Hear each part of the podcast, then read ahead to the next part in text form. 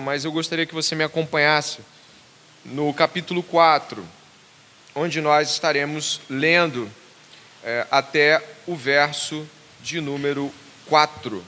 Na verdade, verso número 5, perdão. Amém? Diz assim a palavra do Senhor: Os filhos de Israel tornaram a fazer o que era mal aos olhos do Senhor depois da morte de Eude. E o Senhor os entregou nas mãos de Jabim, rei de Canaã, que governava Razor.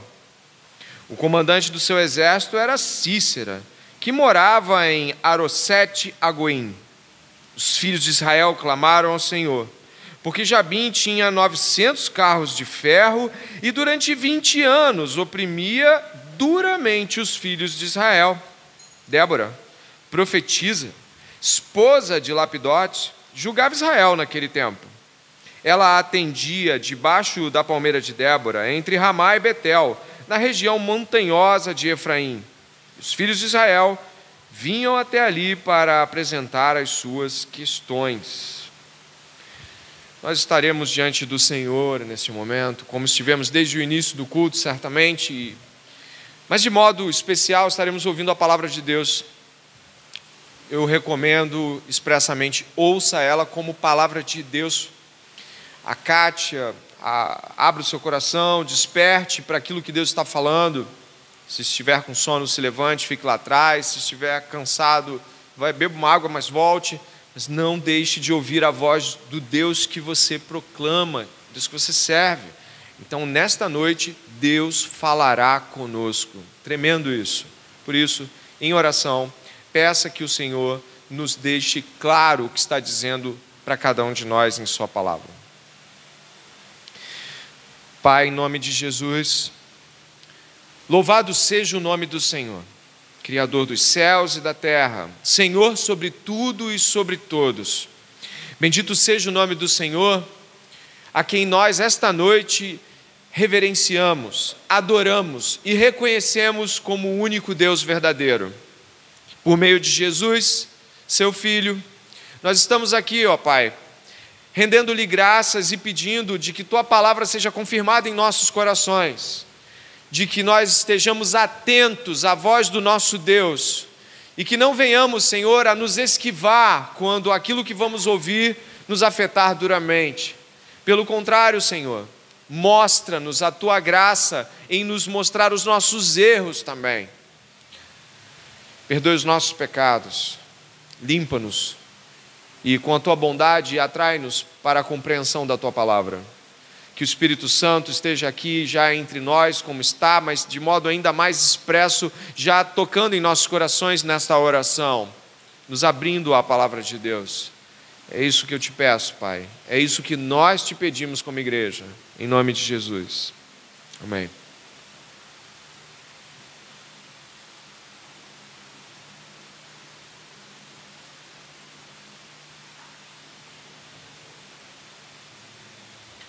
O tema desse sermão é coragem, hesitação e um Deus poderoso. Estaremos no capítulo 4 e esse capítulo que tem conexão forte com o capítulo 5 será o capítulo é, que vai nos despertar para aspectos que já começaram a ser relatados no último sermão. O livro de Juízes ele tem como objetivo narrar com histórias de personagens extremamente importantes para a compreensão do povo de Israel, narrar como este povo que foi resgatado de sua escravidão estava agora em uma quebra constante de todos os aspectos da aliança que seu Deus havia dado a eles.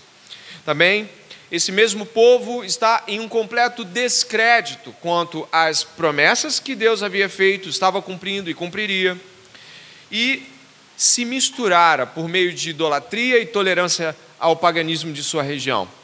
Portanto, o livro de Juízes, ele traz essas explicações em ciclos através desses personagens. Todavia, esses ciclos não são algo é, constantes ao ponto de serem repetitivos.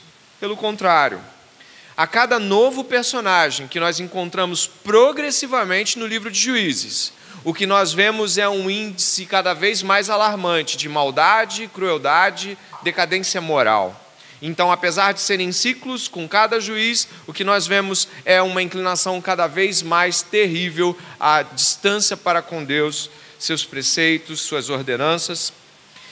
Cada vez que o povo se entregava, como nós vemos no verso 1, a fazer o que era mal diante dos olhos do Senhor, o povo então era castigado por Deus, seus inimigos o afligiam, o povo clamava, e essa é a dinâmica do verso 1 ao 4 então Deus os enviava um libertador.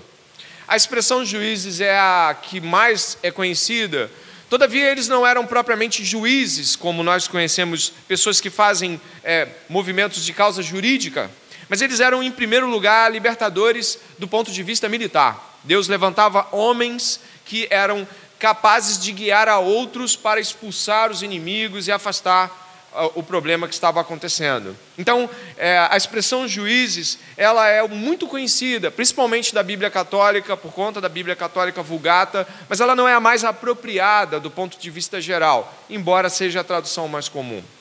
Porém, nós não estamos aqui para combater a tradução e vamos usar essa expressão sim. E ela vai ser usada para percebermos que a cada novo juiz, o que nós temos é um juiz pior do que já foi nós vamos encontrar o ápice dessa terrível condição, partindo principalmente em Jefté e depois em Sansão. Nós vamos encontrar essa decadência, e hoje, aqui nesse sermão, mais propriamente dito, você vai ver os primeiros passos de uma decadência mais acentuada, a partir de uma liderança masculina cada vez mais ausente, destruída e destituída de influência. A gente vai encontrar isso principalmente depois do sermão, é, a partir do sermão de hoje e depois do sermão de semana que vem, quando aparece o personagem de Gideão. A partir de Gideão, o que você vai encontrar é Gideão covarde, Jefté desequilibrado e completamente sem senso de proporção ao perceber seus votos e realidades com seu povo e com Deus, e Sansão, um líder libertino, imoral, rebelde e contrário a todos os princípios que nós conhecemos. Portanto, fica bem claro que a condição moral de Israel está em declínio. Nós estamos estudando esse livro num período em que a igreja cristã, em sua maioria histórica, compreende que é um período anterior a quando comemoramos a Páscoa, celebramos a Páscoa. É um período conhecido também como Quaresma, onde as pessoas confessam seus pecados, refletem sobre sua condição diante da sua pecaminosidade para com Deus. E o livro de Juízes tem nos sido apropriado para compreendermos esta nossa infeliz condição de pecadores, que, ainda que salvos pela graça de Deus, por vezes insistem em determinadas ações pecaminosas. Eu gostaria de dividir esta compreensão do livro que nós estamos é, para, do capítulo que nós estamos para abordar, com as três proporções decadentes que encontramos é, no capítulo 4. Elas vão estar diante de condições que são três, e importantes de serem anotadas. Você vai conseguir ver que a partir do capítulo 4 os inimigos se tornam mais frequentes e cruéis. Você vai encontrar homens cada vez mais covardes. E no decorrer do livro de Juízes, a partir de hoje, mulheres cada vez mais expostas. Essa é a trajetória do capítulo 4, e a partir daí é o padrão comum do livro. Eu gostaria que você começasse aqui comigo na exegese, ou seja, nesse exame paulatino do capítulo 4, a partir de uma repetição da leitura dos primeiros versos.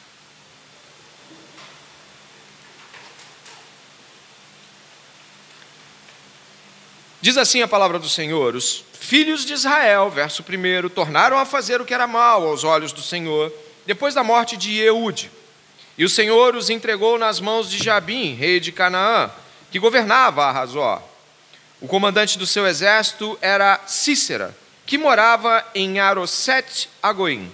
Os filhos de Israel clamaram ao Senhor, porque Jabim tinha 900 carros de guerra e durante 20 anos oprimia, oprimia duramente os filhos de Israel. Débora, profetisa, esposa de Lapidote, julgava Israel naquele tempo inimigos mais frequentes e cruéis. Repare, são 20 anos de opressão de Jabim, o rei cananeu.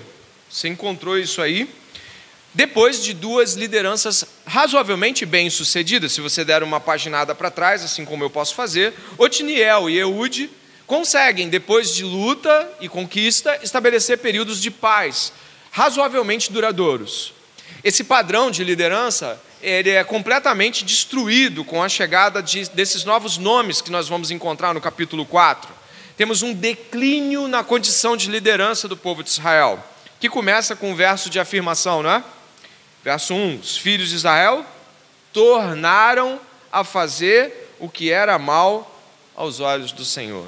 Duas frases marcam o livro de Juízes. E não havia rei sobre Israel, e os filhos de Israel tornaram a fazer mal diante do Senhor. Mas peça, peça por favor, peço por favor a sua atenção. Será que não havia rei em Israel porque não havia um Senhor em Israel? Será que quando você lê o livro de Samuel e encontra o povo pedindo um rei, você se lembra de que rei eles falavam? Sim. Quando Saul foi colocado como rei, e confirmado sobre Israel, o pedido do povo não era de um rei apenas, mas era de um rei como das outras nações. Logo, esse livro, o livro de Juízes, ele foi escrito num período onde certamente o livro de Samuel já existia. E as relações são claras aqui. Não havia governo humano ligado ao governo divino. E depois, quando próximo de se tornarem é, governados por um rei, eles também não querem saber do rei Deus. Eles querem saber do rei como dos outros lugares, como das, desses centenas de anos que passaram aqui, é, 296 anos no período de juízes. Eu gostaria que você pudesse reparar que esses 20 anos de opressão são estabelecidos por um rei cananeu. Você já viu aí? Dê uma olhada, por favor. Está no verso 2. Jabim é um rei cananeu. Você sabe que nós estudamos semana passada de que uma das punições que Deus haveria de dar a esse povo era de que a tolerância deles em não expulsar os seus inimigos, inimigos do Senhor, seria de que eles seriam oprimidos pelos próprios que o haviam deixado lá. Logo, não é um inimigo de fora que ataca Israel, é um inimigo que ele deixou lá dentro por tolerar e não ser, é, digamos assim, decisivamente é, é, diretivo em cumprir a ordem do Senhor. O Senhor ordenou que expulsassem todos os cananeus, ou expulsassem ou matassem, e eles deixaram. E aí nós temos o quê? Não um inimigo externo, mas um inimigo interno. Essa condição, eu gostaria de chamar a sua atenção a, a este ponto. Essa condição, ela é ainda mais degradante do que a escravidão no Egito. A escravidão no Egito, 430 anos em que eles ficaram lá, eles estavam sob o domínio de Faraó em terra de Faraó. Agora eles estão sob o domínio de um cananeu em terra dada por Deus. Eles estão em sua própria casa, sendo oprimidos em seu próprio território, numa condição clara de retrocesso. O pecado jamais nos deixará em condição de estagnação. O pecado, ele é contra Deus. Ele nos destrói e sempre nos trará para um ponto anterior ao estado em que estávamos. Logo, quando estamos falando sobre sermos negligentes no combate contra o pecado, contra a expulsão do pecado de áreas da nossa vida, nós não estamos apenas dizendo queremos avanço, mas nós estamos dizendo não quero retrocessos, porque a permanência do pecado se estabelece como um retrocesso e não estagnação. Eu já falei isso em várias analogias para muita gente aqui, de que quando você deixa de ir para frente na jornada cristã, você não para, você vai para trás, como numa escala rolante que você tenta subir ao contrário. Ela faz com que você desça, ela não para. E é o que você encontra. E eu gostaria que essa fosse a primeira lição que o texto dá a cada um de nós. Quando nos tornamos negligentes em obedecer a Deus, quando não somos é, completos na nossa obediência. Você lembra? Obediência seletiva do povo de Israel. Ele escolhia obedecer uma parte e a outra parte ele meio que fazia do jeito dele. A obediência de Israel era uma obediência parcial. Olha o que deu o resultado da obediência seletiva de Israel. Nós temos agora o pecado sendo deflagrado de dentro para fora, e são 20 anos de opressão. 20 anos debaixo do jugo de um rei pagão em, sua, em seu próprio território. Certamente, reis como esse, quem conhece a história dessa localidade, reis como esse tornam pessoas como escravos sazonais, tomam mulheres à força, tomam terras e, e parte das melhores ou todas as melhores terras. Esse tipo de opressão, em geral, deixa todo mundo extremamente cansado, triste, agoniado e parece que é algo que não vai ter uma solução. O que, que o povo faz? Você leu aí, né? O povo clama, clama para que haja uma libertação. Ainda dentro desse campo de lição, clamor é o único modo com o qual, diante de ter permitido tantos anos, ou tantos tempos, ou tantos meses, ou tantas semanas onde esse pecado permaneceu, clamor é a única saída. Clamor é a única. Clamor aqui é um grito desesperado por Deus nos ajude. Eu gostaria de mencionar que isso pode ser aplicado em qualquer aspecto, tanto da vida da igreja quanto na vida individual. Se você for pensar em termos de igreja, quando a igreja tolera que as pessoas ajam conforme elas quiserem, quando não há instrução e correção, e as pessoas que estão dentro da igreja, são membros da igreja, não são corrigidos, não são disciplinados, certamente isso leva a uma decadência progressiva da comunidade, porque a permissividade vai tomando contra. Você se lembra quando Moisés subiu para pegar as tábuas e a liderança de Arão vacilou? Foi degradante, uma completa destruição. Paulo relata isso como um exemplo para todos nós em 1 Coríntios 10. O pai e uma mãe que não disciplinam seu filho dentro de casa, dentro dos termos que a Bíblia ensina, colherão os resultados disso, com filhos que vão arrancar tudo deles, filhos que vão virar as costas para eles, filhos que verão eles padecerem necessidades e não vão estar nem um pouco preocupados com isso. É só você deixar de disciplinar os seus filhos que você vai ver o resultado disso, fora a vida pecaminosa que pode se abater. Um cristão que não combate, não combate o pecado que mora dentro de cada um de nós, se torna refém dele em algum momento. É assim que Jesus nos alerta em João capítulo 8, verso 34. Jesus diz o seguinte: Em verdade, em verdade vos digo que todo o que comete pecado,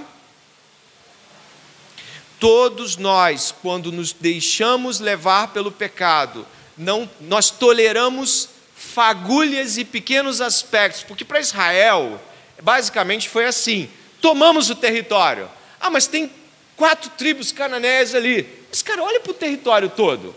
Olha para o todo. Estamos bem. Olha para olha o geral, não olha para o específico.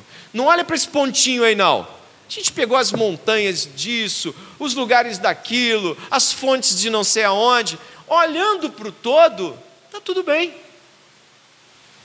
É assim que muitos de nós olham para a nossa própria vida. A gente faz assim: deixa eu olhar esta área, Deixa eu olhar essa, deixa eu olhar essa. Parece que está tudo no lugar. Aí você olha e fala: Isso aqui não está bem. Essa inveja aqui, ela não é boa. Mas olhando para o geral, estou conseguindo orar, estou conseguindo ler, eu vou para a igreja com frequência, eu participo do ministério A, B, C, D, então, sabe, é só uma inveja, é só uma pequena ponta de orgulho, é, não é um. Entendeu como fazemos? Nós não expulsamos os inimigos que militam contra a santidade do Senhor em nós, e depois eles crescem, se fortalecem e tomam todo o território. Essa é a primeira lição que eu queria deixar para nós e eu gostaria que você refletisse. E nesse momento agora, ainda mesmo no meio da, né, no começo do sermão, você pensasse assim: poxa, eu estou lembrando de algo que eu tenho para derrotar, sim. Existe um, um pecado com o qual tenho lutado existe algo com o qual eu tenho recorrentemente, às vezes, negligenciado em buscar soluções bíblicas, confissão, apoio e ajuda, e eu tenho deixado isso sempre naquele canto de eu ainda vou mexer nisso, Deus ainda vai me dar uma palavra de púlpito e isso vai mudar. Eu estou esperando uma voz que venha do alto para me dizer qual é a direção. Então você estava esperando uma voz que veio do alto, se tiver uma poeirinha de pecado na sua vida, e ele nunca é pequeno, mas eu quero dizer isso em termos figurativos. Se existir um pedacinho, se existir algo, uma sombra, se existir pensamentos, é o momento de você hoje dedicar-se ao Senhor em santidade, é o momento de você hoje ir na direção do Senhor, agora mesmo em oração, e falar: Senhor, eu não admito que o meu futuro seja um futuro vacilante. O Senhor me deu, tem me dado todas as possibilidades de ser alguém é, bem-sucedido, alguém, como diz o Salmo 1, né, tudo corre bem, que há fruto, é, é, alguém plantado junto ao ribeiro de águas. Você está ouvindo a palavra de Deus essa noite? Será que vai se acovardar em enfrentar esse pecado? Ou mais, vai agradá-lo com continuidades e continuidades de ações vacilantes? Pense no seu pecado, eu estou pensando no meu agora, e você deveria pensar no seu, onde você está. Amém? Então nós temos aqui um povo oprimido pela sua própria negligência em combater o que era para deixar de fora de sua comunidade. Eu gostaria de avançar, mas é, indo do verso 4 até o verso 16, nós temos uma enorme perícope, ou seja, perícope é uma palavra que indica um pedaço de texto com sentido definido. Nós temos uma enorme perícope do 4 ao 16, e a temática central dela é a covardia masculina. A covardia da liderança masculina, para ser mais preciso. Homens covardes. É o que você vai encontrar do verso 4 até o verso 16. Preste atenção na leitura. Débora, profetiza, esposa de Lapidote, julgava Israel naquele tempo ela atendia debaixo da palmeira de Débora em Ramá e Betel, na região montanhosa de Efraim. E os filhos de Israel vinham até ali para apresentar as suas questões. Débora mandou chamar Baraque, filho de Abinoão, de Quedes de Naphtali, e lhe disse: O Senhor Deus de Israel deu a seguinte ordem: Vá e reúna os seus homens no monte Tabor escolhendo dez mil homens dos filhos de Naphtali e dos filhos de Zebulon. Eu farei com que Cícera, comandante do exército de Jabim, se dirija até você junto ao ribeiro de Quizon, com os seus carros de guerra e as suas tropas, e eu o entregarei nas suas mãos. Verso 8: Então Baraque disse a Débora: Se você for comigo, irei, mas se você não for comigo, eu não irei. Ela respondeu: Certamente irei com você. Mas a honra da investida que você está empreendendo não será sua, porque o Senhor entregará Cícera nas mãos de uma mulher. O texto não vai ter só esta questão com homens, mas o texto aqui envolvendo Baraque já é por demais forte, mas nós vamos ver os outros exemplos aqui. Antes de entrar diretamente na covardia dos líderes masculinos de Israel, eu gostaria de trazer uma perspectiva hermenêutica do texto. Hermenêutica é interpretação, ou seja, uma perspectiva de interpretação. Esse capítulo 4 e 5 são escritos em uma proporção equivalente aos capítulos 14 e 15 de Êxodo. Sim, ah, toda a construção do texto, todo o amarrado, as palavras utilizadas, as expressões, falam de um modo muito parecido com o modo como Moisés liderou o povo. O povo saiu é, é, do Egito, as águas se fecharam em cima dos carros de guerra de Faraó, e então no capítulo 15 de Êxodo, é, Moisés tem um cântico. Exatamente como você vai ver aqui, Débora fazendo no capítulo 5, só abrir a sua Bíblia. O capítulo 5 é um cântico de Débora sobre a vitória apresentada na narrativa do capítulo 4. E não é só isso, não. Além desse ponto de nós termos essa proporção idêntica dos textos, nós temos ali que Débora é levantada como profetisa e chama Baraque. O chama Arão.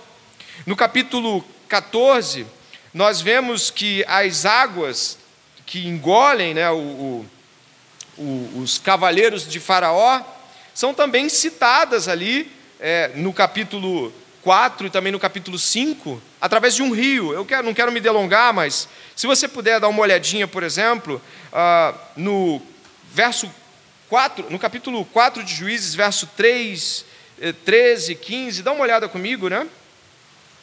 Uh, os filhos de Israel clamaram ao Senhor porque Jabim tinha 900 carros de ferro e durante 20 anos oprimia duramente os filhos de Israel. Se você olhar Êxodo 14, eu coloquei aqui na tela para você, Você vai pedir para a Isabela passar aqui rapidinho.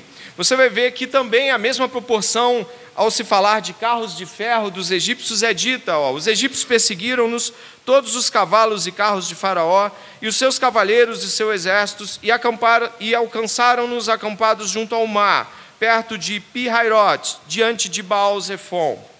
Não tem só essa afirmação, não. Gostaria que você pudesse dar uma olhada, por exemplo, no capítulo 5 de Juízes, verso 21, por favor.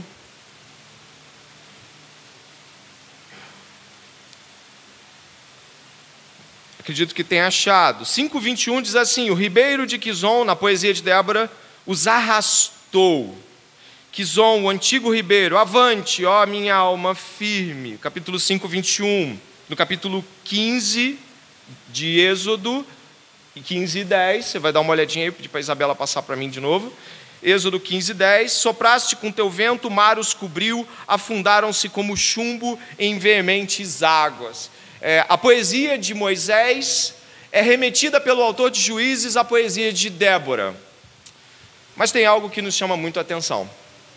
Assim como Baraque, Moisés também titubeou ao assumir a postura de guiar o povo. Você deve lembrar disso, Êxodo capítulo 3, naquele encontro na sarça, Moisés tenta dar todas as desculpas possíveis para não assumir o encargo. Depois, temendo liderar um povo rebelde, no capítulo 33, verso 15, Moisés também fala isso. Só que ele, diferente de Baraque, fala outra coisa acerca do mesmo assunto, de guiar. Repare o que Moisés diz. Então Moisés disse: Se a tua presença não for comigo, não nos faça sair deste lugar.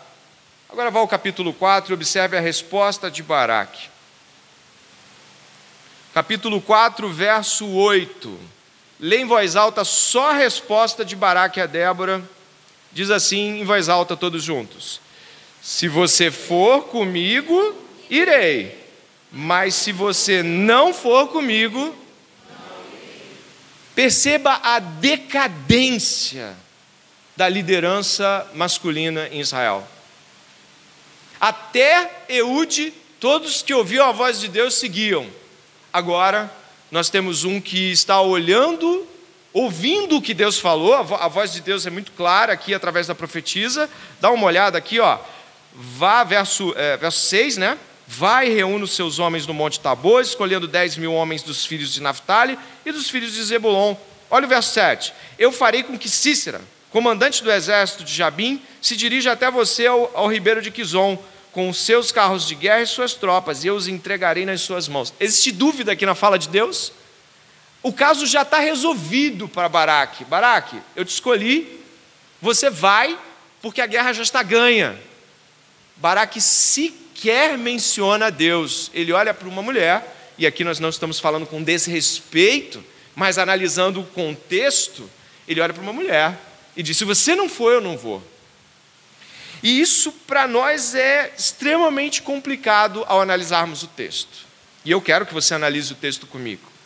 Primeiro, que, para surpresa de todos nós, quando analisamos aqui o verso 4, onde Débora é colocada na expressão de juíza ou de liderança, a palavra juíza aqui pode ser mais propriamente traduzida como liderança, como alguém que está guiando um determinado processo. Ela não abre com juíza. O verso 4 começa com profetiza. Isso é extremamente significativo. Existem dois outros momentos nas Escrituras onde os juízes são citados por nome. Você sabia disso? Em Hebreus capítulo 11, verso 32, na narrativa do, da galeria dos heróis da fé, os juízes são citados. Baraque é citado, mas Débora não. Em, no primeiro livro de Samuel, capítulo 12, verso 11, também são citados os juízes, por nome, mas Débora não. Mas por quê?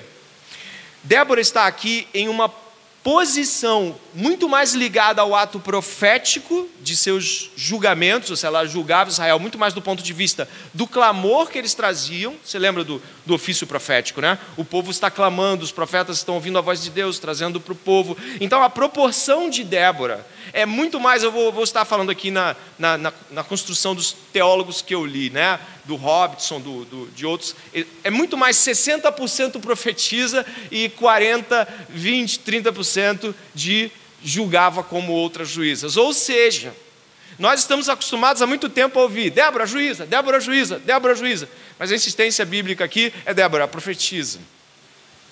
E é por isso que ela entende que até aquele momento Deus levantara homens como Eude, Otniel, Josué, Moisés. O que, que ela faz? Ela ouve a voz de Deus e Deus continua o mesmo padrão, chama Baraque.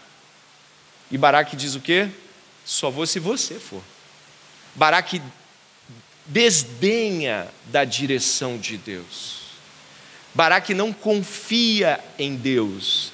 Ele acredita que só vai ter vitória se Débora for com ele, e não se Deus for com ele. Isso é um ponto de enorme decadência a partir do capítulo 4. Nós temos a resposta, depois você vai ver a resposta de Débora, é uma resposta que é terrível para que Baraque ouça, e certamente você pode ler comigo. O verso 9 diz: Ela respondeu: Certamente irei com você, mas com a honra da investida que você está empreendendo não será sua, porque o Senhor entregará Cícera nas mãos de uma mulher. Não ignore, isso aqui não é masculinidade tóxica, sexismo. Ele está sendo humilhado por sua covardia. Não porque mulheres não têm o seu papel na Bíblia, mas porque naquele momento o papel é dele. Ele é um líder militar. Em nenhum momento da história de Israel você vê Deus chamando mulheres para a guerra. Em nenhum momento da história de Israel você vê Deus chamando mulheres para pegar espada e lutar. Nenhum momento. Sempre há preservação, proteção, preocupação com as mulheres, com as grávidas, com as, as viúvas. Você conhece a história de Israel um pouco, você sabe disso. Este Baraque ignora o fato que está quebrando uma direção clara de proteção às mulheres e chama uma mulher para a guerra. Meu Deus, que ponto chegamos? De uma covardia tamanha de Deus dizer: você vai ganhar e ele fala, mas eu, sou, se eu não vou, se, é, se eu vamos ganhar se ela for. Em nenhum momento aqui ele apela para o sentido profético de se você for, eu vou. Se você for lá para Samuel, reis, em nenhum momento, nenhum momento, os reis ficam, ah, se Isaías foi, a gente ganha, se Jeremias for. Não, não existe isso. Aqui ele está tendo, sendo covarde mesmo. E Deus reprova ele. Mas não tem só isso, não. Se você olhar o verso 11, aparece um outro homem que se acovarda diante desse processo. O nome dele é Eber, verso 11. Ele é queneu. Ele é de um povo que era parente do sogro de Moisés e que estavam vivendo de modo extremamente amistoso e até cooperativo com Israel. Falei disso semana passada. E aqui, este Eber, ele tinha se afastado dos queneus, e isso indica que ele passou para o outro lado. Ele passou para o lado de Jabim. A gente vai encontrar isso lá no relato com Jael, a esposa dele. Se você olhar depois, é, eu acho que está ali, eu, eu vou encontrar aqui, né? ah, no verso 17. Porém, Cícera fugiu a pé para a tenda de Jael, mulher de Ebel, queneu, pois havia o quê? Paz entre Jabim e eles. Ou seja, mais um ponto. É, um homem que estava vendo aquela situação toda de invasão, 900 carros de guerra, sei lá quantos mil, passa para o lado do outro time. A gente tem aqui o declínio de uma posição por conta de um medo de morte, né? Mas as coisas só vão piorar e eu, infelizmente, não vou poder deixar de, de narrá-las como elas estão, porque nós vamos passar de um ponto ao outro. Estávamos falando da covardia e do declínio da posição de liderança masculina no capítulo 4. E agora nós vamos ver os resultados desse declínio e depois teremos aplicações e reflexões sobre isso. Mas continue na história comigo, por favor. Então, o que acontece? Esse Eber, que aparece no verso 11, passa para o lado dos outros, e aí nós temos a guerra. A, narrativa da guerra vai começar. Eu gostaria que você pudesse observar aí, ó. verso 14. Então Débora disse a Baraque: Prepare-se, porque este é o dia em que o Senhor entregará Cícero em suas mãos. Não é verdade que o Senhor está indo à sua frente? Olha, ela está encorajando ele a refletir sobre a presença de Deus. Então Baraque desceu o monte Tabor e dez mil homens o seguiram. E o Senhor derrotou Cícera, todos os seus carros de guerra e todo o seu exército a fio de espada, diante de Baraque. E Cícera saltou do seu carro e fugiu a pé. Mas Baraque perseguiu os carros e os exércitos até Arosete e Agoim. Todo o exército de Cícera caiu a fio de espada sem escapar nem sequer um. Porém, Cícera fugiu a pé para a tenda de Jael, mulher de Eber, o queneu, pois havia paz entre Jabim, rei de Azor, e a casa de Eber, o queneu. Jael saiu ao encontro de Cícera e lhe disse: Entre, meu senhor, entre na minha tenda, não tenha medo. E ele entrou na tenda de Jael e ela pôs sobre ele uma coberta. Então Cícera disse: Por favor, me dê um pouco de água, porque estou com sede. Ela abriu um odre de leite e deu-lhe de beber. Depois o cobriu novamente. E ele disse mais: Fique na porta da tenda. Se alguém vier e perguntar se há alguém aqui, responda que não. Então Jael, mulher de Eber, pegou uma estaca da tenda, verso 21, e lançando mão de um martelo, foi de mansinho até perto dele e lhe cravou a estaca na têmpora, de modo que ela penetrou na terra. Ele estava exausto e dormia profundamente, e foi assim que morreu. E eis que quando Baraque estava perseguindo Cícera, Jael saiu ao encontro dele e lhe disse: Venha e eu lhe mostrarei o homem que você está procurando. Ela, ele o seguiu, e eis que Cícera estava caído, morto, com a estaca fincada na têmpora. Assim, naquele dia, Deus humilhou Jabim, rei de Canaã, diante dos filhos de Israel. E cada vez mais a mão dos filhos de Israel prevalecia contra Jabim, rei de Canaã, até que o exterminaram. Nós vamos falar agora sobre mulheres expostas. Como assim? Nós vemos aqui alguns exemplos de homens que nos assustam. Por exemplo, o capítulo 4 fala sobre Lapidote, marido de Débora. Ele simplesmente é uma figura nula. Ah, eu vi um pastor comentando sobre esse texto em uma pregação e ele falou assim: Nunca que um homem de Israel deixaria que sua esposa fosse para a guerra. Nunca. Ele iria lá no lugar dela. Ele jamais permitiria tal coisa. Essa é a narrativa de toda a história de Israel. Lapidote aqui é, é nulo. É um personagem que não interfere nos processos, queira eles quais sejam. Depois você vai encontrar o próprio Baraque, que em um ato de covardia chama uma mulher para a guerra, uma profetisa. Ela já tinha uma importância muito grande por estar fazendo o que estava fazendo, mas ainda assim ele achava que ela precisava ir mesmo diante da voz do Senhor. Mas o pior caso eu acho que é o de Jael, que talvez vai nos surpreender por conta da trajetória do texto em hebraico. Se você olhar aí de novo, eu peço que você repouse os teus olhos, Jael é uma esposa, é a esposa de Eber, aquele que passou para o outro lado, aquele que ficou do lado de Jabim. Jael, ela é a última mulher expressiva a ser citada, outros nomes aparecem, mas em termos de participar das histórias, até Dalila lá em Sansão, capítulo 16, 17, 18. Então, nós temos um hiato entre personagens femininos expressivos de Jael até Dalila. Mas eu gostaria que você pudesse perceber que essa não é a única uh, aparente aproximação da história. Também é, Jael deitou aquele homem na, na sua tenda, na, no seu local de, de descanso, na, no seu local íntimo, e cravou-lhe uma estaca, uma coisa brutal, não é? Uma coisa extremamente terrível. Alguns comentaristas falam que foi na boca, outra na lateral da cabeça, mas o fato é que foi na cabeça. E ela transpassou e chegou até o chão, uma estaca da sua própria tenda.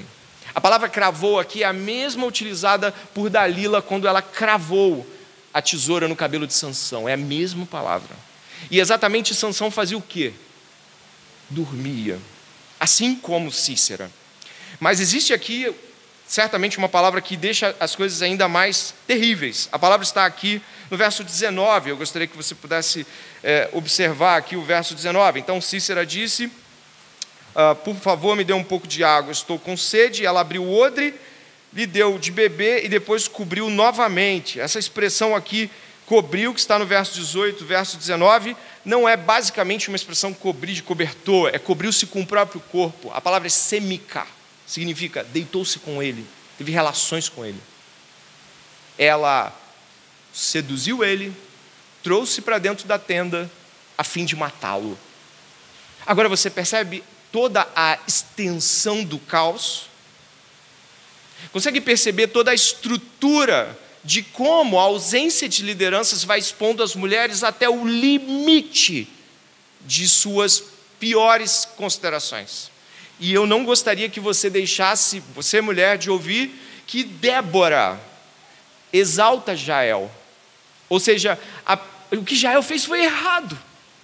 Foi errado. Ela usou o seu próprio corpo, ela seduziu um homem, deitou-se com ele, uma mulher casada, vivendo dentro do arraial dos, dos, israelitas. Ela sabia, obviamente, que isso era pecado, que isso era uma transgressão, ela tinha uma percepção sobre isso em algum nível, e, obviamente, o adultério já era algo terrível aos olhos até dos cananeus. Poderia ser morta a mulher, mas, sabe, na mente dela, acabar com Cícera e toda aquela guerra que estava ao seu redor, para ela deitar-se com ele duas vezes, deixá-lo dormir, depois matá-lo de um modo brutal. Você imagine esta cena e a brutalização de uma mulher fazendo isso. Pois é. O que eu gostaria de deixar aqui e construindo com você reflexões a partir de todas essas falas. Repare que quando aquilo que precisa ser feito por aqueles que precisam fazer, aquilo não é feito, os desdobramentos são terríveis. Quando aqueles que têm determinado papel não o ocupam de modo apropriado, e aqui a liderança masculina é o exemplo sedado, mas qualquer nível de papéis que Deus nos dá, como homens e mulheres, quando eles saem de, de proporção dentro daquilo que Deus nos ordenou a cada um de nós, as destruições vão sendo cada vez maiores. Eu gostaria de continuar dizendo de que quando os homens deixam uh, de lado a sua liderança, eles serão humilhados. Foi isso que você viu aqui, uma humilhação terrível de Baraque. Ele ouviu e viu que Deus estava humilhando. Quando as mulheres é, também deixam a, a, a sua posição do, do, modo correto de se pensar, mulheres vão decair da sua posição moral, como Jael, ou serão submetidas a terríveis perigos. O povo de Deus ele cai na mão dos seus próprios inimigos e a sociedade se torna mais cruel e violenta sem líderes justos que tragam a paz. Essa é a decadência que o capítulo 4 expõe para cada um de nós. É claro, como você viu, Deus prevaleceu. E ele não depende de liderança alguma para cumprir os seus propósitos. Absolutamente não depende ele não depende de homens, homens corajosos, mulheres submissas e morais. Não, ele não depende disso. Ele vai e cumpre os seus propósitos, apesar de nós. Então, Deus é poderoso para fazer com que Sua obra prevaleça, sem que nós tenhamos que fazer o que é mais apropriado, ou seja, Deus não depende de nós. Mas eu quero deixar algumas aplicações aqui bem claras para que a gente possa refletir sobre isso. A primeira delas, e eu vou colocando-as aí, uma após outra, é que a Bíblia deixa claro de que Deus criou homens e mulheres para propósitos diferentes, que há expectativas diferentes em relação a ambos. Você pode ver que quando houve aqui uma ausência do papel masculino de liderança ali, as mulheres padeceram, mas depois elas também vieram. Em algum momento você exalta Débora, porque eu já vi muita gente falando, Débora, Débora, mas ninguém está vendo que isso está num ambiente caótico. Às vezes Débora é usada para justificar pastoreio feminino, às vezes Débora é utilizada para justificar mulheres valorosas que foram à frente, só que o ambiente não era para Débora. Deus chamou Baraque.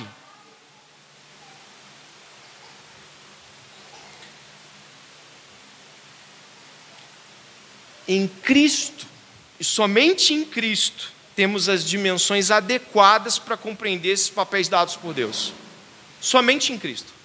Eu aponto aqui para dois textos áureos, ou pelo menos um texto áureo que, que começa com uma definição em Efésios capítulo 5, verso 1 e 2, e segue para Efésios capítulo 5, 21 e 27. Diz assim a palavra de Deus, está na frente da sua tela e você pode ouvir também eu falando. Portanto, sejam imitadores de Deus como filhos amados, e vivam em amor, como também Cristo nos amou e se entregou por nós como oferta e sacrifício de aroma agradável a Deus. Cristo não foi negligente no cumprimento de seu papel. Cristo não foi frouxo. Cristo não foi remisso. Cristo se entrega sacrificialmente para cumprir aquilo que havia de cumprir em nosso favor.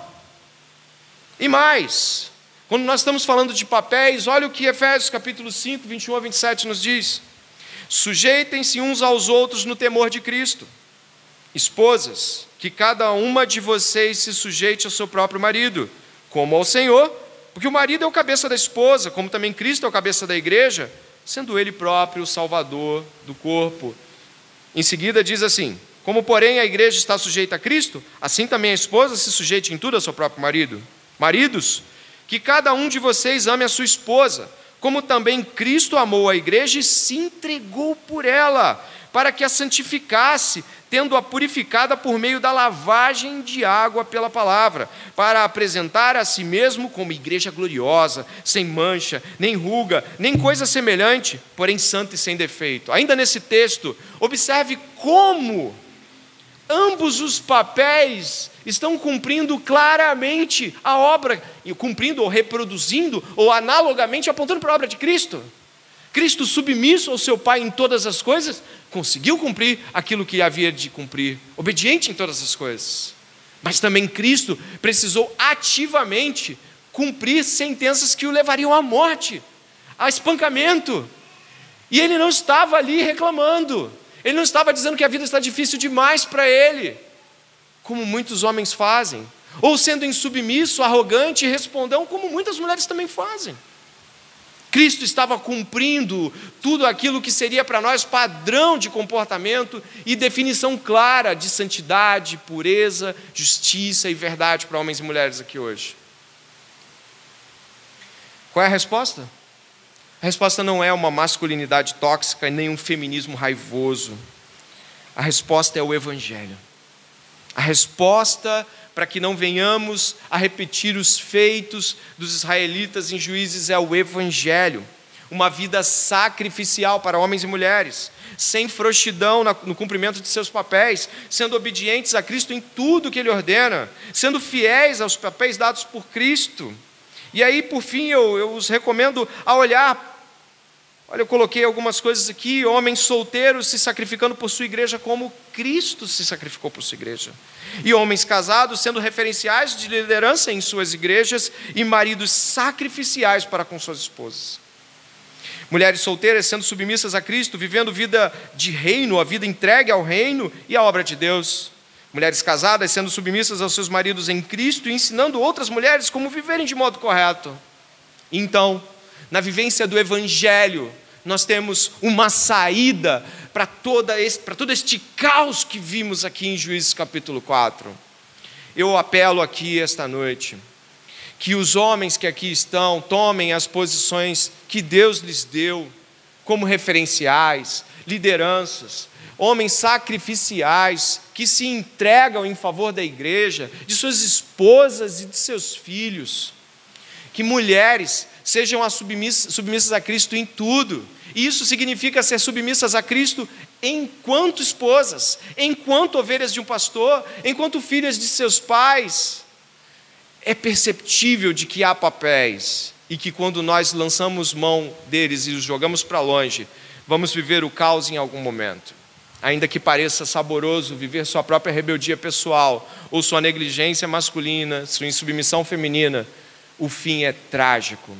Eu apelo para Cristo aqui no coração da igreja e peço que aqueles que possivelmente possam nessa noite estar se vendo como homens negligentes em algum nível, mulheres insubmissas em algum nível, homens que não estão tomando sua posição e se sacrificando, mulheres que é, acreditam que certamente se fizerem tudo pelos seus maridos e se fizerem tudo no lugar daqueles homens que não estão fazendo por algum motivo, vão estar cumprindo a lei de Cristo. Não, não, não é bem assim não. Vocês, mulheres, têm Cristo. Vocês têm um Senhor e podem clamar a Ele e Ele virá o seu socorro.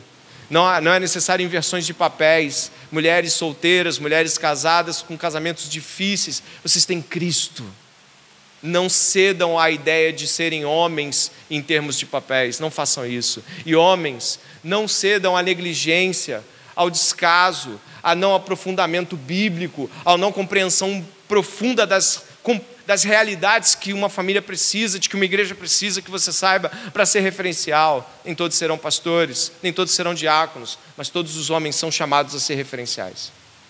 E eu peço que essa noite você possa orar comigo sobre essas coisas tão importantes.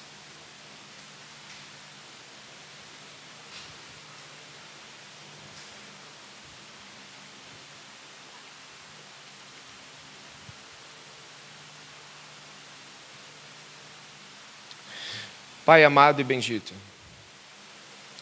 fomos chamados a muitas coisas aqui, intimados pelo Senhor a comparecer diante de Ti e prestar contas de que homens temos sido, de que mulheres têm sido nesta igreja, Senhor, nas famílias, homens e mulheres que estão esta noite ouvindo coisas pesadas, ouvindo coisas que os fazem refletir e analisar, Senhor, que não é razoável a continuidade em papéis de subelevação ou negligência. Senhor, em nome de Jesus, a igreja clama esta noite para que não haja mão remissa aqui nesta igreja, que não haja nenhum homem que esteja declinando, deixando que as mulheres façam o que Deus chamou os homens para fazer. Te peço, Senhor, que desperte os homens que aqui ainda podem estar em um estado de letargia, que ainda não olharam para o exemplo sacrificial de Cristo e o desejaram, tal como o Senhor fez em Cristo Jesus, faça em nós. Também rogo pelas mulheres que aqui estão, Pai Peço que nenhuma delas precise, necessite ou tampouco queira tomar a frente de coisas que pode chamar Cristo e dizer: Senhor, eu não quero, este não é o meu papel, Senhor, me ajuda. Senhor, eu não quero, porque o Senhor não me chamou para isso. Pai, mostra a estas mulheres que elas não precisam ter declínios morais para conseguir o que acham que devem. Não precisam, Senhor, fazer como Jael, tomar a própria força, Senhor.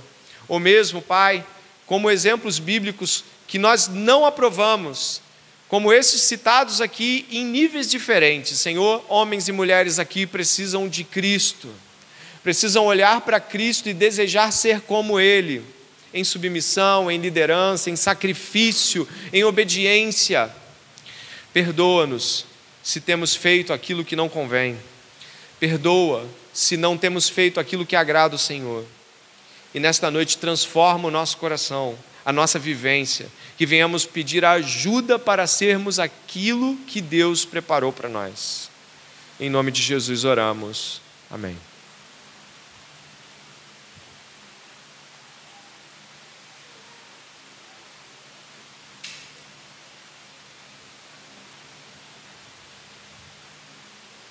O Senhor falou